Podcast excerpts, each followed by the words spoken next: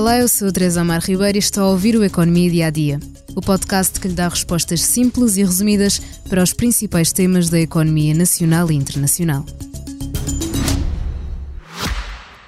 Já visitou hoje o BPI Expresso Imobiliário?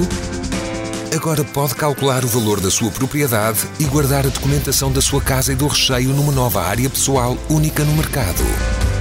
E ainda ficar a saber quanto pode pagar por uma casa, localizá-la com uma pesquisa por polígonos e conhecer as soluções de crédito habitação BPI. BPI Expresso Imobiliário.pt Quem compra e quem vende na mesma página. É o primeiro dia do Web Summit em Lisboa. Considerada a maior cimeira tecnológica da Europa, são esperados mais de 70 mil participantes vindos de vários pontos do planeta para a Altice Arena e a Feira Internacional de Lisboa. Esta edição fica marcada não só pela ausência de grandes marcas, mas também pela ausência dos principais responsáveis da política portuguesa, dada a crise que para em Portugal, desde a demissão do primeiro-ministro António Costa e das suspeitas de corrupção. Marcas como a Amazon, Siemens, Alphabet, Meta e Intel desistiram porque, como já falámos aqui no podcast, Paddy Cosgrave foi criticado pelas suas declarações sobre a guerra Israel-Hamas e essas marcas optaram mesmo por sair do evento e Cosgrave por se demitir. Por isso, era preciso encontrar um novo CEO. Foi Catherine Mayer, americana de 40 anos. Esteve 5 anos à frente da Wikimedia, a dona da Wikipédia, cargo que deixou em 2021 agora tem uma tarefa desafiante de seguir com o Web Summit num momento de crise. A agenda desta segunda-feira começou às quatro da tarde, com a abertura do evento feito pela CEO Catherine Mayer, que este sábado, em entrevista ao Expresso, garante que não há coisas proibidas de se debater. Para nós, é importante afirmar o direito à liberdade de expressão e a capacidade das pessoas para questionar diferentes ideias de forma que seja pensada e respeituosa. Mas há uma grande distinção entre a Web Summit ter opiniões políticas e a Web Summit ser anfitrião de diferentes opiniões políticas. Os convidados para este momento de abertura do evento foram Jimmy Wales, fundador da Wikipédia, Vasco Pedro, cofundador e CEO da Unbabel, Cristina Fonseca, da Índico Capital Partners, Carlos Moedas, presidente da Câmara de Lisboa e António Costa Silva, ministro da Economia.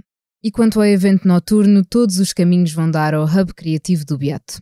António Costa Silva terá de fazer esquecer a ausência de António Costa num evento que custa ao Estado português uma contribuição anual de pelo menos 11 milhões de euros. E o Presidente da República, Marcelo Rebelo de Sousa, também não irá estar presente no evento que sempre mostrou apoiar.